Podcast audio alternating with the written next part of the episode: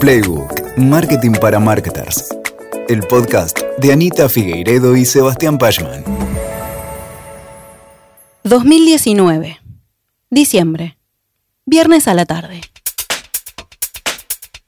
Anita y su hijo adolescente Jeremías estaban en la sala de espera de la oculista. Ubicado en el barrio de Belgrano, el consultorio estaba explotado de personas que esperaban ser atendidas. Eran tiempos prepandémicos y el panorama de encierro masivo en un cuarto sin ventilación era una escena de lo más habitual en los servicios de salud. Una silla que se liberó cerca del adolescente le había dado la posibilidad a Jeremías de sentarse lejos de su madre, que, ya sin posibilidad de hablar con él, recorría su Instagram mientras que sufría silenciosamente la pérdida de tiempo, en espera de que los atiendan. Los minutos pasaban y mientras tanto Anita disfrutaba de uno de los pasatiempos preferidos de una persona ansiosa. Se le ocurrían diferentes pendientes que se agregaban a la lista de cosas por hacer hasta que el día terminase. Cuando llegue a casa voy a poner el lavarropas, pensaba Anita. Ah, y también tengo que bajar la carne que quiero cocinar mañana, del freezer a la heladera. Así, una a una tomaba nota mental de todas las tareas que quedaban en el día, grandes y pequeñas hasta que recordó un pendiente que realmente la fastidió. La comida de Sherlock. Sherlock es el gato de la familia. Anita había colocado lo último del contenido del alimento balanceado en el plato de su mascota esa mañana, antes de salir a una reunión. Sabía que estaba sin margen. Comprar comida era algo que tendría que resolver hoy. A Anita no le molestaba ocuparse de su gato en general. Pero hoy hacen 30 grados, son las 4.30 de un viernes y quiere llegar a casa. El alimento es una bolsa de 7 kilos de comida que no quiere cargar las 5 cuadras que separan el pet shop del barrio y su casa. Piensa cómo resolverlo por unos segundos más hasta que se le ocurre. Puede comprar el alimento en Mis Pichos.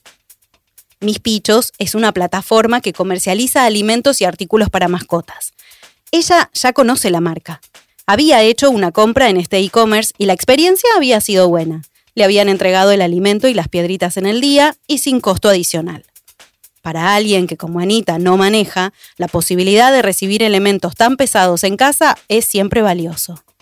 Pero volvamos a la sala de espera. Desde el teléfono, Anita entra a mispichos.com y se loguea. Selecciona el alimento para gatos con piel sensible indicado por la médica veterinaria y lo agrega al carrito de compras. Selecciona la entrega para hoy y el horario en el casillero de 18 a 22 horas. Y cuando está ingresando los datos de la tarjeta con la que quiere pagar, una voz la saca de su modo shopping al grito de Figueiredo. Era la oftalmóloga de Jeremías que los hacía pasar al consultorio. Por supuesto, Anita se para inmediatamente y deja la compra inconclusa. Acompaña a su hijo a la consulta oftalmológica y media hora más tarde se dispone a volver a su casa en un taxi. Al subir al taxi, la necesidad de Sherlock, que la había abandonado durante los últimos minutos, se vuelve a hacer presente. Pero Anita no recuerda a mis pichos, solo a su gato hambriento. Para aprovechar el viaje y pensando así en evitarse cargar esos 7 kilos de comida durante las 5 cuadras, le indica al taxista, cuando estemos llegando, te voy a pedir que paremos unos minutos para comprar algo. El taxista accede y Anita charla unas cuadras con su hijo durante el viaje. Unos minutos después, Jeremías se distrae con su teléfono y Anita vuelve a Instagram. Mira una historia o dos y de repente aparece en su pantalla la foto del alimento para gatos con piel sensible con una leyenda. Tu gato dice, no olvides mi comida. Era una publicidad de mis pichos que en un clic la llevó de vuelta al carrito de compras y a la transacción olvidada. Listo, compra hecha. La comida de Sherlock llegaría ese día sin necesidad de parar en ningún lado, ni de cargar ninguna bolsa. Muchas gracias, automatización del marketing. Hola, soy Lula Sarte, marketer, actriz de voz, estudiante de locución, madre de dos y miembro del equipo de Proteína Marketing. ¿Y esto? Es Playbook. La automatización de marketing es el proceso que, utilizando diferentes plataformas o programas de software, logra justamente automatizar diferentes fases del marketing. y así simplificar o incluso posibilitar algunos procesos de la venta o comercialización de un producto o servicio de una determinada empresa o marca. El de hoy es un episodio en donde vamos a debatir los beneficios enormes de contar con un marketing cada vez más automatizado y soportado por la tecnología, pero también hablaremos de los riesgos que esta práctica puede implicar. Vamos a conversar acerca de los siguientes temas. ¿Qué es la automatización del marketing y cuáles son sus beneficios? ¿Cuáles son los procesos de marketing con más potencial para la automatización? Cuáles son los riesgos potenciales al automatizar determinados procesos o de utilizar la información de manera espeluznante. Y muy importante, te invito a que te quedes hasta el final, porque en los últimos minutos de este episodio contaremos con la experiencia de Sasha Landesman, co-founder and chief marketing officer at Aument, un super experto en marketing automation. ¿Empezamos? Hola Anita, hola Sebas. Bienvenidos a un nuevo episodio de Playbook. Hola Lu, hola vos que estás del otro lado y que nos das la excusa para hablar de este tema genial que hoy nos convoca. Hola Lu, hola Anita y qué lindo que es encontrarnos cada 15 días acá para conversar de marketing y encima de este tema que me parece espectacular, ¿eh? marketing automation. Bueno, como siempre, empecemos por el principio, ¿les parece? Quiero que nos cuenten ¿Qué es el marketing automation o automatización del marketing? Dale, dale. Primero empecemos definiéndolo. ¿sí? Eh, la automatización del marketing o el marketing automation es, como decías recién en la apertura del episodio, nada más ni nada menos que la utilización de software para realizar acciones de marketing de forma automatizada.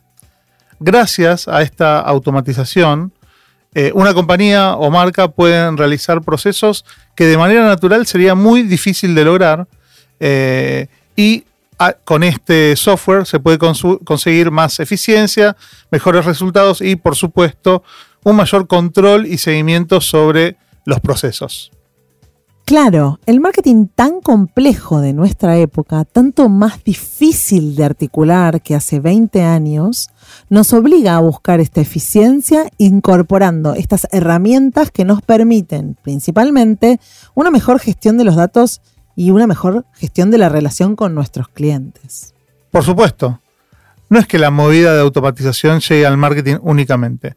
Hay un mundo nuevo de automatizaciones que trascienden al marketing y que hoy nos permiten automatizarlo todo o casi todo.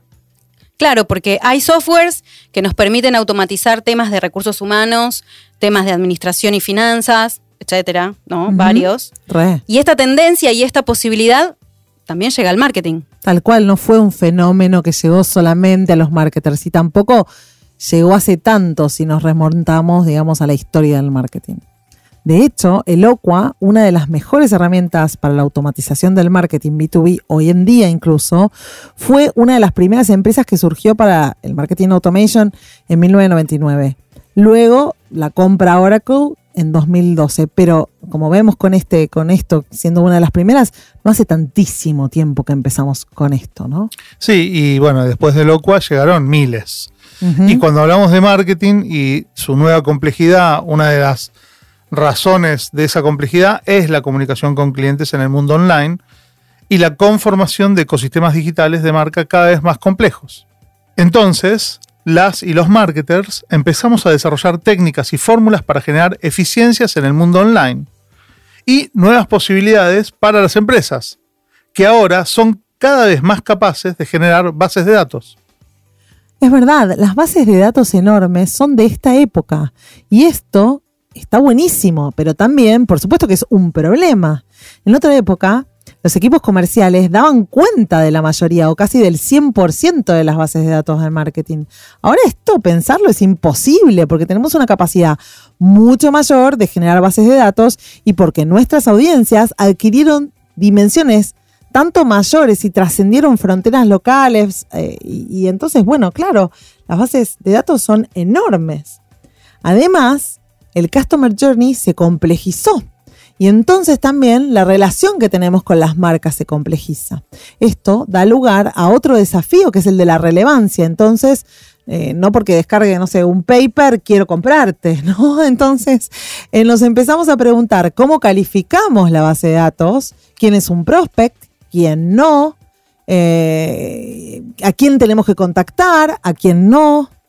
Sí, y también nos preguntamos otras cosas, como por ejemplo, ¿cómo hacemos para que toda esta gente tenga interacción con la marca? ¿Cómo educamos y alimentamos a las personas en esta base de datos? ¿Y cómo convertimos a estos prospectos en clientes? ¿Con qué prioridad los atendemos?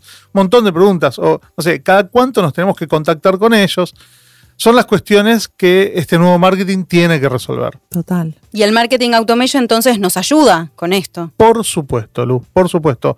Eh, el marketing automation no solo nos ayuda, ¿sí? porque entre otras cosas lo que hace es ayudarnos a no sé, calificar la base de datos y a entender y a gestionar la interacción con nuestra base de datos. Todos estos potenciales clientes que deben ser gestionados sin hacerles spam, bueno, en gran medida lo podemos hacer de esta manera porque podemos automatizar determinados procesos de marketing.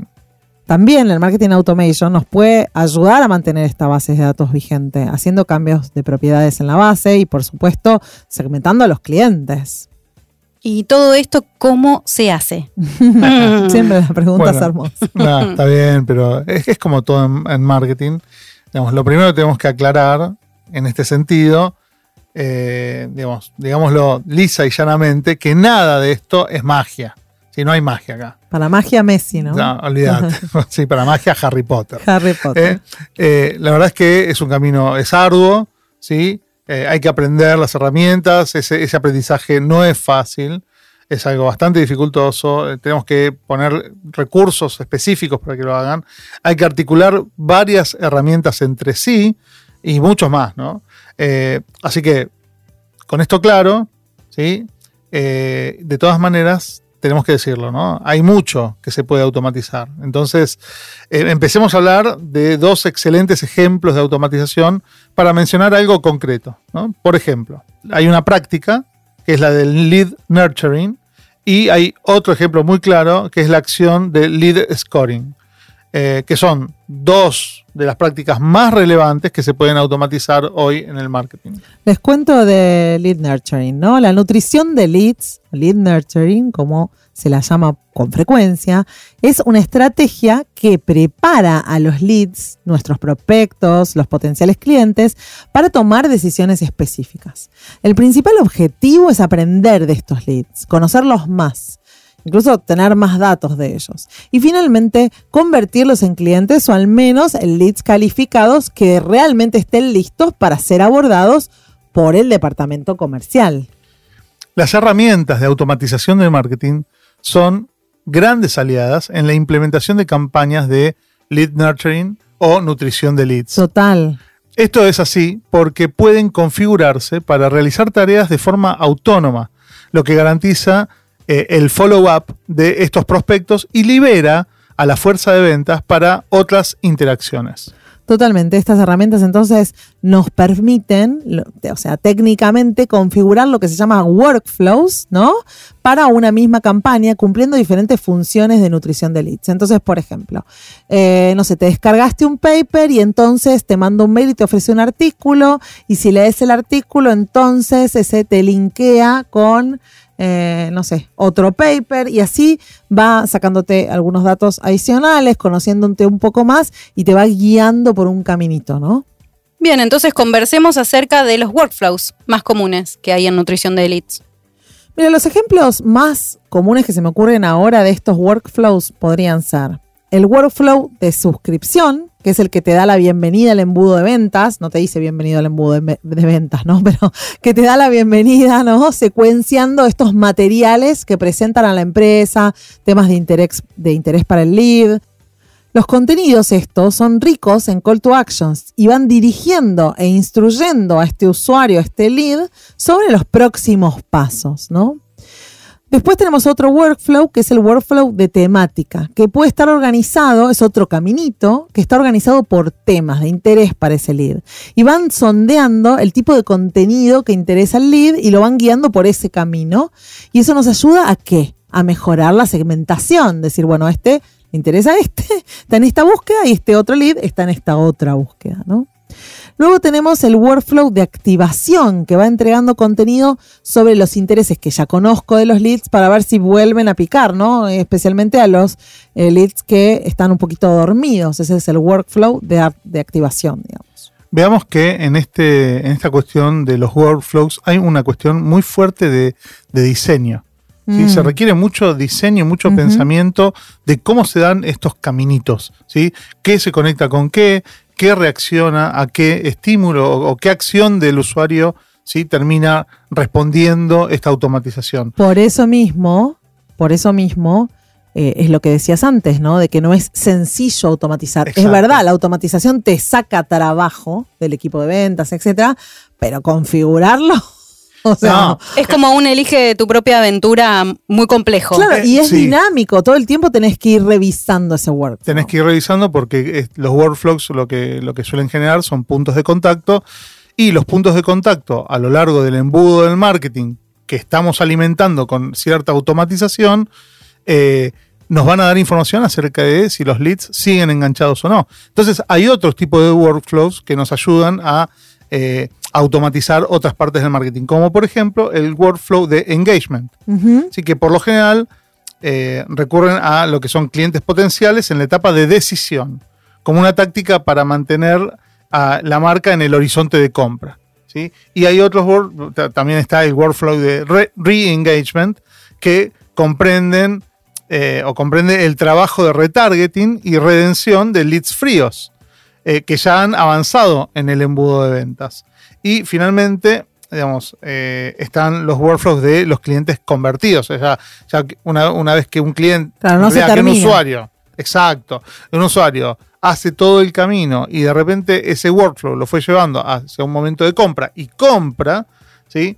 Eh, ahí ya tenemos también la, la posibilidad, o, o de repente lo, lo convertimos, ¿no? Fue por el camino de los contenidos y finalmente nos hace una consulta o finalmente nos hace algún, algún pedido. ¿eh? Y es- estos workflows de clientes convertidos lo que hacen es mantener la relación en la etapa de postventa, ¿eh? preparando a los clientes para las futuras conversiones. Cuestión que esto va haciendo un montón de, un montón de workflows y, y tenés los centrales al negocio y después tenés, o sea, ¿qué pasa, por ejemplo, después que te bajaste la app? ¿No? ¿Qué pasa si, no sé, en Banco del Sol me acuerdo, si, si hiciste, hiciste, bajaste la app, pero no, o sea, pero no ingresaste tus datos, pero no abriste la cuenta, ¿no? Entonces, hay, hay workflows que que son eh, para el negocio muy importantes y otros que son más tipo experimentales, ¿no? Y, finalmente esto va siendo una complejidad que estamos hablando en una compañía con marketing automati- automatizado de decenas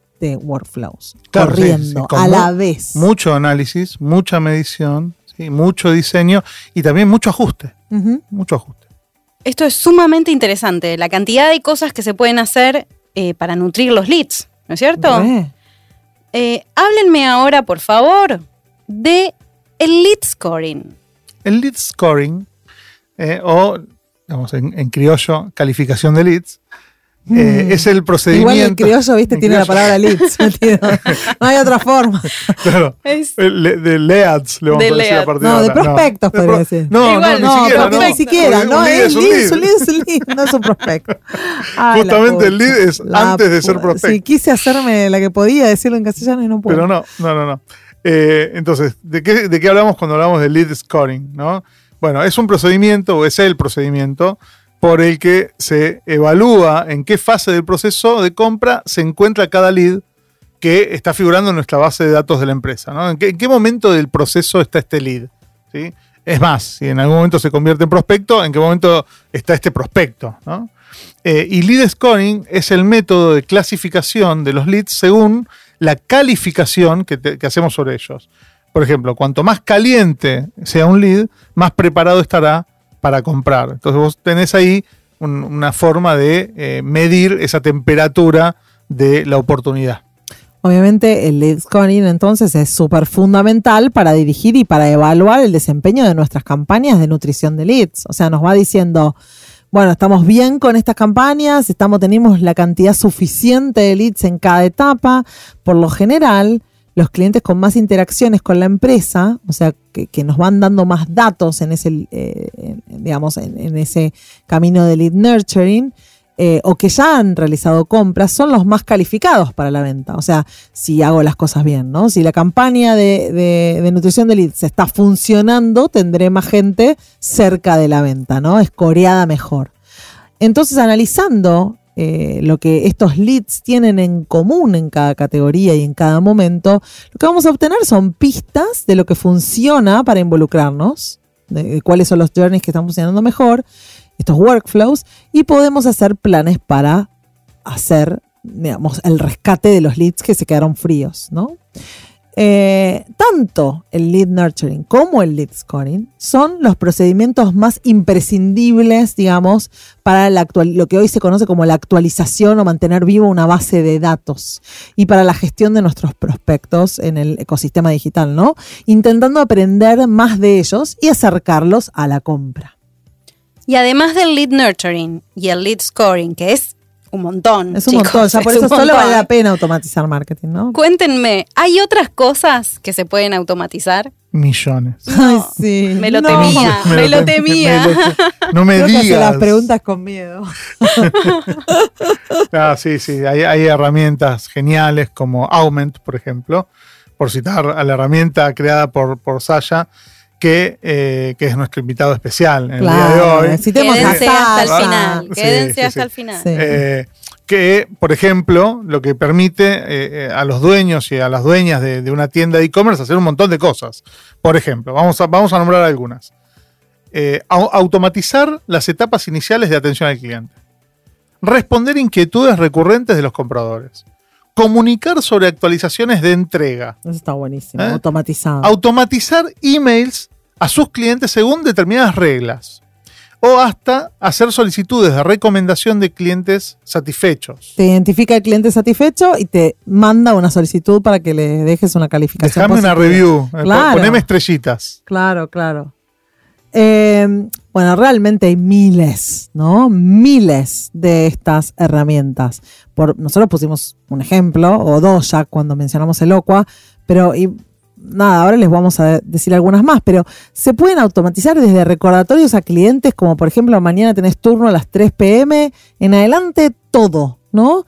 Entonces no vamos a poder revisar todas las automatizaciones que son posibles en este episodio, ni tampoco podríamos revisar todas las marcas de software que existen para facilitar estas automatizaciones. Estas, estas empresas, estas nuevas marcas de, software aparecen eh, como esto es tan importante, aparecen como debajo de las piedras, hay millones ahora, ¿no? Pero más allá del CRM en sí, que también nos ayuda, digamos, eh, y hay CRMs como Salesforce o HubSpot o Soho que ya permiten muchas de estas configuraciones automáticas. También tenemos eh, software específico, ActiveCampaign, RD Station, CleverTap, que sirve muchísimo para las apps, Marketo, Pardot, que está incluida dentro de Salesforce, y por supuesto también conocidísimo MailChimp, de una plataforma de envío de emails pasó a ser una de automatización del marketing hace pocos años.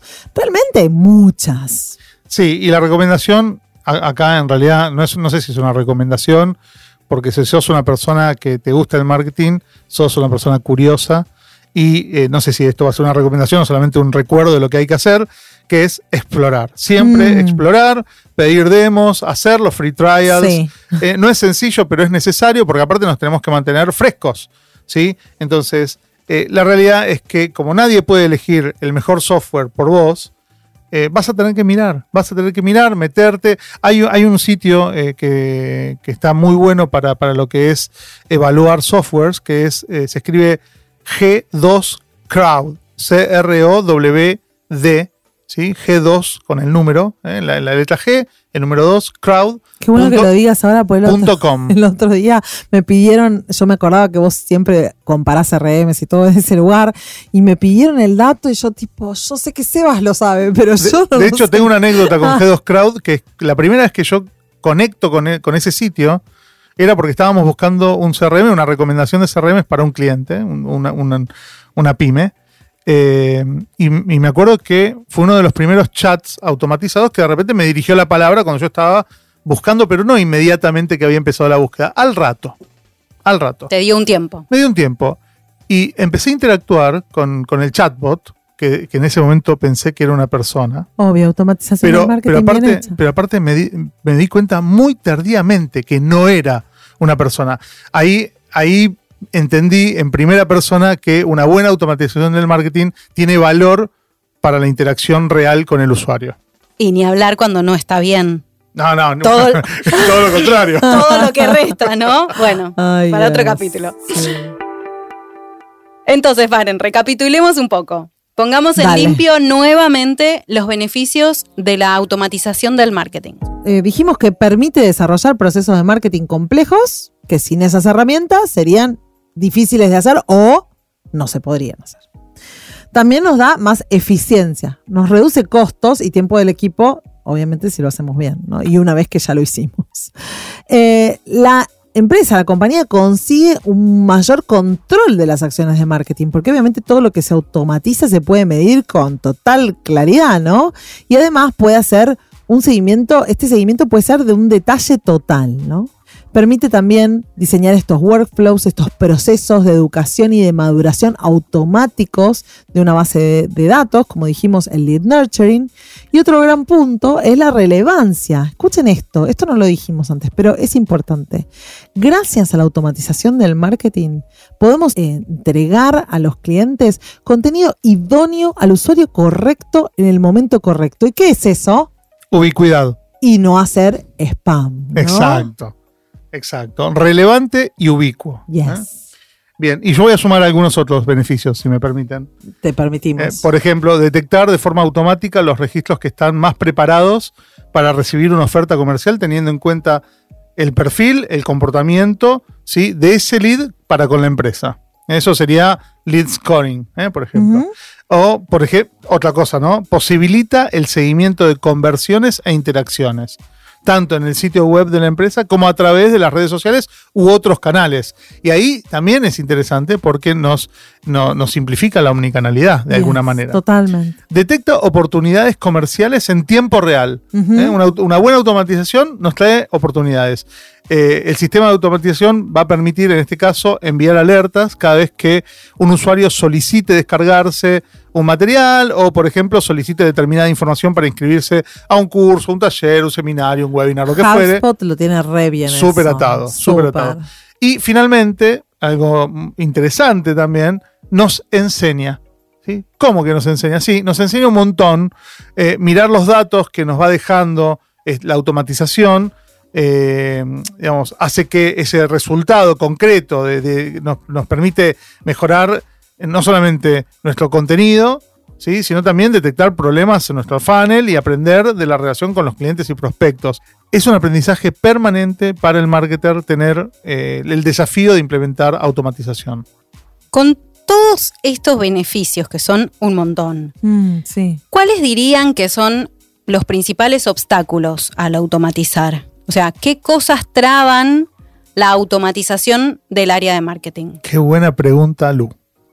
A ver. Eh, mira, en, en- en mi opinión, el principal obstáculo para adoptar todo lo que tiene que ver con automatización del marketing eh, es el desconocimiento de que esto es posible, ¿sí? O la falta de información sobre cómo hacerlo. O sea, que no haya el suficiente nivel de interés o de curiosidad del equipo que, que podría estar impactado por, por la automatización de llevar, de llevar la información ¿sí? a la mesa.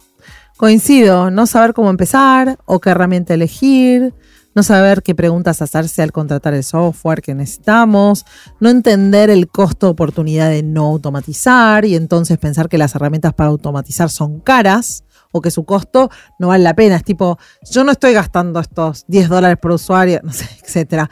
Eh, ay, no lo necesito, para qué lo voy a usar. Claro, pero no te das cuenta el tiempo que estás perdiendo, no sé, segmentando en Excel, ¿no?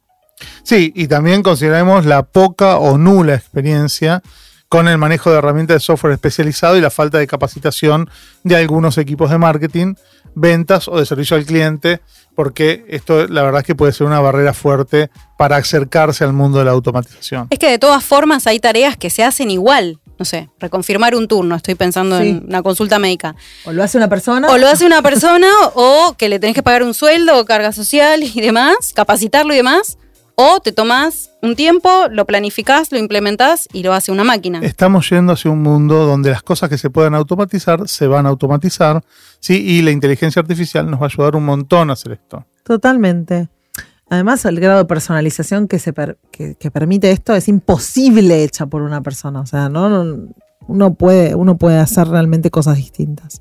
Como barrera te sumo el miedo al cambio. Esto siempre lo hicimos así, no me sale hacerlo de otra manera, no tener una estrategia para migrar del modelo más tradicional a un- uno más automatizado. Eso también es una barrera. Sí, y otra barrera muy fuerte, eh, creo que sobre todo en, en las empresas pymes que, que quizás no tienen un soporte tecnológico adecuado, sí es el desconocimiento de los las cuestiones más técnicas, ¿no? Los aspectos Mm. técnicos puede ser una, una barrera. Vos podés estar muy entusiasmado en implementar algún tipo de automatización, pero si no tenés un, digamos, un, un, un buddy eh, que, te, que te acompañe del lado de tecnología, quizás se haga un poco más difícil.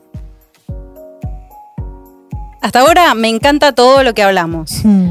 Y después de hablar y hablar de adopción de herramientas y principalmente de eficiencia, quisiera que hagamos doble clic para hablar de un tema filosófico ahora, Uy, que ¿qué está por detrás de la automatización. A ver, ¿qué les parece? Hablemos de la personalización. ¡Ah, excelente! Llegamos al momento más interesante de este episodio, entonces. Hablemos de la personalización. Hablemos. Bueno, bueno, hablemos, hablemos.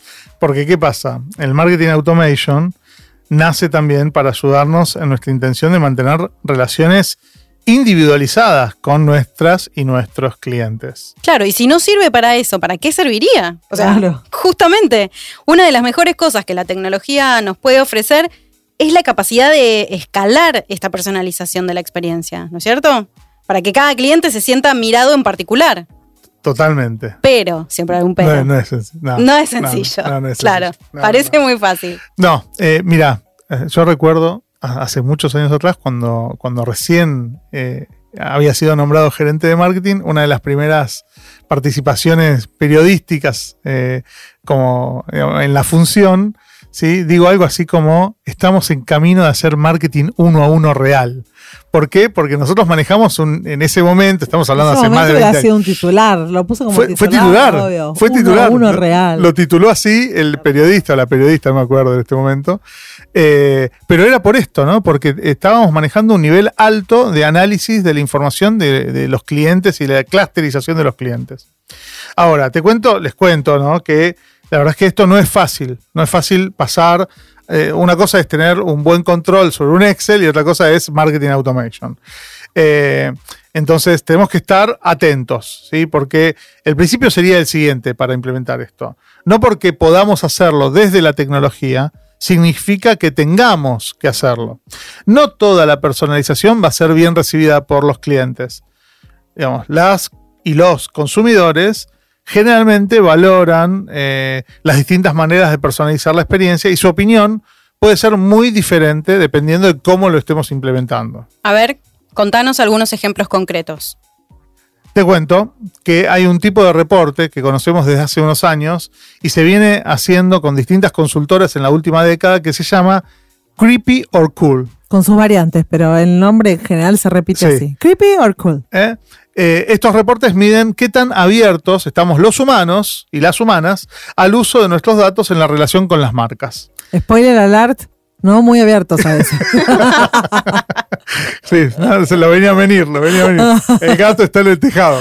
Bien. Por ejemplo, uno de los reportes de hace unos años da como resultado que un 51,8% de las y los participantes consideraba bueno o cool el recibir un cupón para un producto que buscaron pero no habían comprado.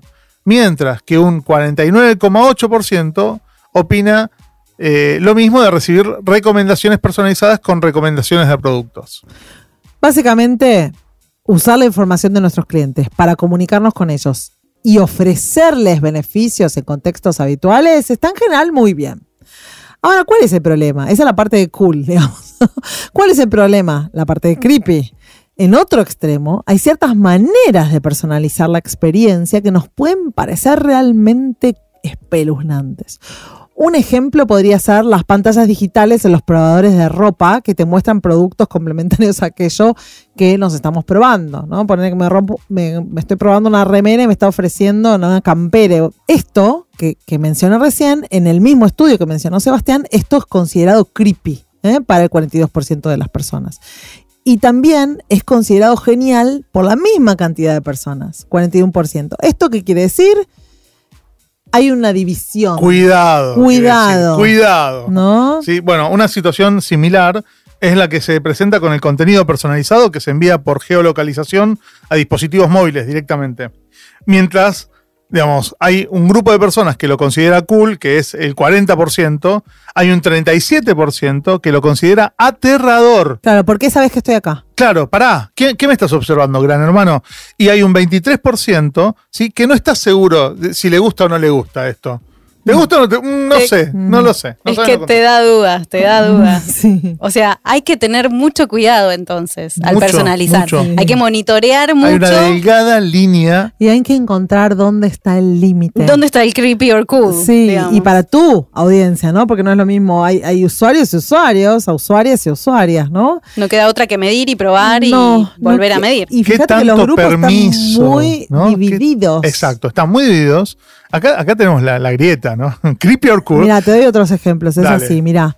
Las tácticas de personalización que son menos favorecidas por los consumidores y las consumidoras son cuando un vendedor te ofrece sugerencias similares porque tiene información de compras previas de lo que se ha comprado en las tiendas, por ejemplo, físicas o online, el 45, casi 46% de, la- de los consumidores dicen esto es creepy. Entonces, por ejemplo, vos vas a una tienda, pero el que te está ofreciendo algo es alguien que tiene información del online. Hay una mitad de la gente que te dice, "Mm, no me copa. Eh, que un vendedor te salude a un comprador, por ejemplo, te dice, hola Lucía, ¿cómo andás? ¿No? En la tienda, porque su teléfono móvil o la app del teléfono móvil al usuario que entró le dio la señal en un beacon, ¿no? Le dio la señal a ese, a ese store manager, ¿no? Al- al gerente que, de, de tu nombre y de tu edad y de qué tipo de Miedo, cliente sos. miedo, miedo. Al 63% de la gente, 64% dice, "Mm, no me copa tanto. Claro, cuando yo iba al almacén de Ornella a la vuelta de mi casa y tenía 8 años y Ornella me decía, ¿cómo andás, Sebastián? ¿Cómo está tu hermanita? No Eso no nada. era creepy Eso porque, es era- cool. porque nos conocemos con Ornella. ¿sí? Ahora, yo no conozco, no conozco al store manager de todas las tiendas de Best Buy de Nueva York. Pero si cuando entras al- a la tienda, el vendedor te pregunta, ¿cuál es tu nombre?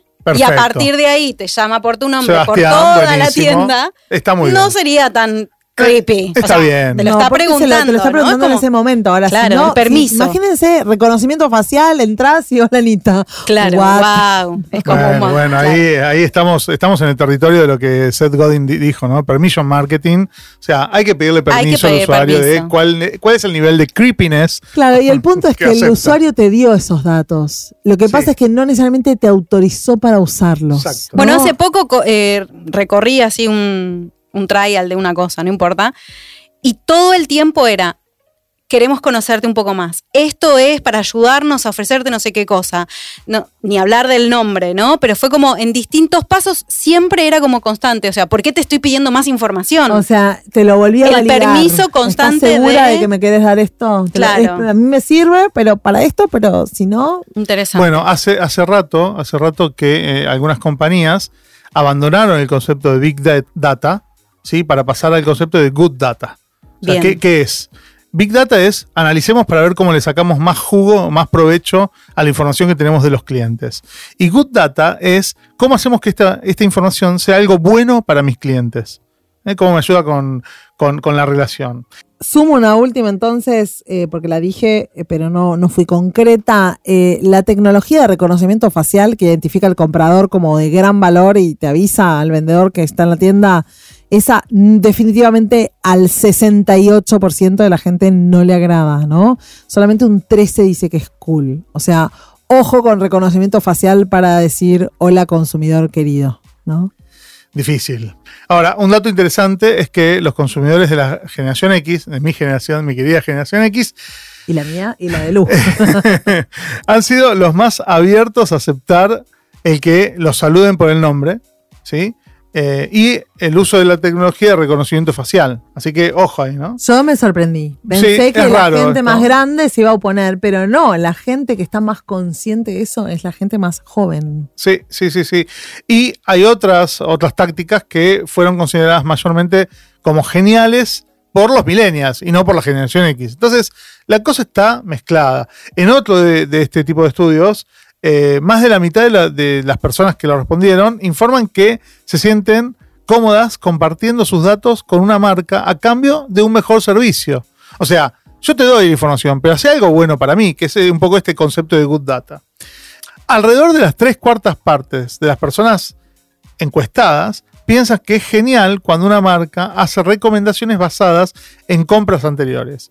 Y más de la mitad, el 54%, están satisfechas con un recordatorio por correo electrónico o un anuncio sobre un producto que han abandonado en un carrito de compras en un e-commerce. O sea, Exactamente. Ese email de carrito de compras abandonado, mándalo. Mándamelo. está ok. está ok. Ese está ok y es como el de la anécdota del gato. Sí. Exacto, mis pichos. Pero ¿por qué es relevante? Y sí. Y encima, más allá del mail de carrito abandonado, y yo me encontré con una publicidad. En ese caso, el retargeting fue muy valioso. Porque era. eh, no cuando- Era hiperoportuno. hiperoportuno. Obviamente, eso al día siguiente no servía. Y la gente que te ofrece el pasaje a Nueva York cuando ya fuiste a Nueva York, volviste a Nueva York, que estás pagando el pasaje todavía, etcétera, no sirve, ¿no? O sea, es como. Es en ese momento. En el momento que estás buscando. Por las dudas. Y una vez. Y no te quemo la cabeza después con seguirte por todos lados, ¿no? En general, cuando podemos usar los datos para garantizar entonces una mejor experiencia, como decía Sebas, las consumidores y los consumidores lo valoran. Igualmente entendamos que esta también es una tendencia de que cada vez más los consumidores y las consumidoras tomarán medidas para proteger su privacidad. Si estamos yendo hacia un lugar, estamos yendo hacia un lugar de, de- de privacidad, ¿no? Hay de hecho, esto es una cosa que siempre dice Sebas, una gran porción de la, de la población que instala tecnología de bloqueo de anuncios o paga un software de seguridad de Internet Premium o usa un modo de privacidad del navegador para navegar. Bueno, vos sabés que este año eh, Google, en realidad Chrome, anunció algo que ya hicieron el resto de los navegadores. Edge, Firefox, o el Mozilla, ¿no? Eh, creo que también Opera, decidieron no permitir más cookies de, de, digamos, de, de- de trazabilidad de la, de la sesión de los usuarios. Y Google anunció que esto lo va a implementar en 2024. Con lo cual, también hay una cuestión ahí de privacidad que se empieza a hacer eco en las compañías eh, que, que viven de la publicidad y que viven de eh, estos trackings, ¿sí? Y que va a cambiar bastante el panorama de acá a los próximos años. Así que, eh, nada, atención, a, prestar atención a, a lo que está pasando. O sea, el comportamiento de cuidar tu privacidad no va a desaparecer. No, Mm. no, no, no. No, yo creo que se va a incrementar. De hecho, digamos, la aparición de leyes con respecto a eso eh, habla acerca de, de- de- de esta cuestión de, de que cada vez más vamos a estar siendo protegidos también por digamos, la- las instituciones que nos tienen que proteger.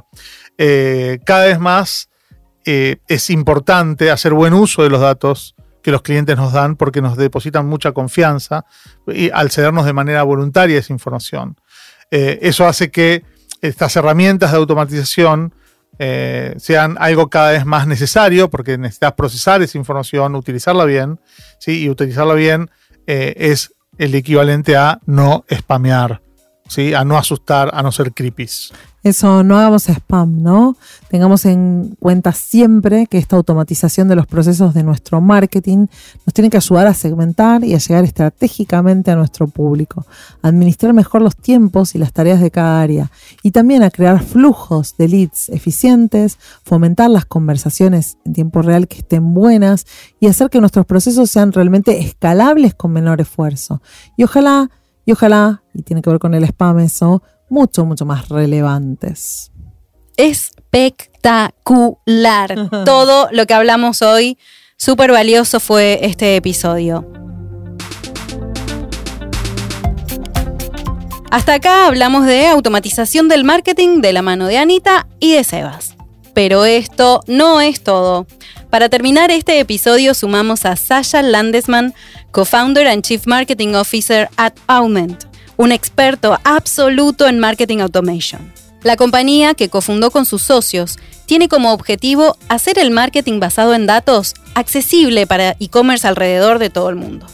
Aument ayuda a las tiendas de comercio electrónico a crecer a través de información y automatizaciones basadas en datos, recopilando y analizando los datos de los clientes para que las empresas puedan ofrecer experiencias personalizadas a sus clientes. Perfecto para este episodio. Por eso le pedimos a Sasha que nos deje sus consejos más importantes a la hora de automatizar el marketing. Hola Anita, Luis, Sebas, eh, muchas gracias por la invitación a participar en el podcast, especialmente en este tema que es muy interesante, para mí al menos. Em, y bueno, en el mundo de la automatización creo que hay dos grandes grupos de tareas eh, que se podrían automatizar. Por un lado, aquellas cosas que no aportan valor, al menos hacer manualmente, y después otras que son demasiado valiosas como para que dependan de que una persona las esté haciendo. Eh, especialmente en el mundo del marketing, que bueno, es una disciplina muy extensa, existen bastantes tareas repetitivas a las cuales no vale la pena dedicar mucho tiempo eh, de una persona, como por ejemplo consolidar distintas fuentes de información, crear reportes, recolectar eh, datos, publicar contenido. Todas esas cosas eh, son cosas que se pueden sistematizar con distintas plataformas.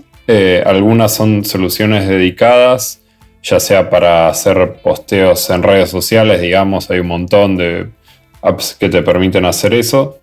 También hay otras que te permiten justamente vincular distintas plataformas que tal vez no tienen integraciones nativas eh, básicamente son plataformas o software que se llaman conectores, que se crearon, por ejemplo, eh, para vincular eh, que cada vez que sale un tweet con un hashtag, te lo agende en tus blog de notas, en tu app preferida de blog de notas. Y bueno, Twitter no desarrolló apps o conexiones específicas para realizar eso, entonces se puede recurrir a plataformas como Zapier o Zapier o también otra que se llama IFTT, que es eh, If This Then That, entonces son básicamente reglas que uno setea para que esa acción suceda ante determinados eventos. Eso por un lado con respecto a, cosas que tal vez no aportan tanto valor para hacer manualmente. Y después cosas que se pueden automatizar y son demasiado valiosas para que una persona las esté haciendo, lo mismo, hay muchos ejemplos en el mundo del marketing, pero por ejemplo, podría ser un poco lo que ustedes mencionaron, de herramientas eh, de emails o CRMs que hagan el lead nurturing, o sea, que traigan información de otras fuentes automáticamente y te permita tomar mejores decisiones. Y lo mismo con todas las plataformas de, de publicidad digital como Google Ads, para los cuales se puede recurrir a la misma plataforma o a plataformas externas que te permiten hacer ajustes de presupuesto, de ofertas, cambios en las creatividades para conseguir el mejor rendimiento. Entonces, mi recomendación en general es que piensen en su día a día, en, el mundo del marketing y si no es marketing, en lo que sea, cuáles son esas tareas que frecuentemente tienen que hacer una y otra vez, si no es todas las semanas, cada un mes, y buscar esas opciones, ya sean creadas para esa función en específica, como por ejemplo lo que mencioné de los posteos, o si son cosas muy específicas de su negocio, buscar, porque siempre hay alguien en general que ya tuvo ese problema y encontró la forma de vincularlo y automatizarlo, de manera que puedan dedicar el tiempo a sentarse y, poner cabeza en aquellas cosas que realmente es imposible de hacer eh, mediante procesos automatizados.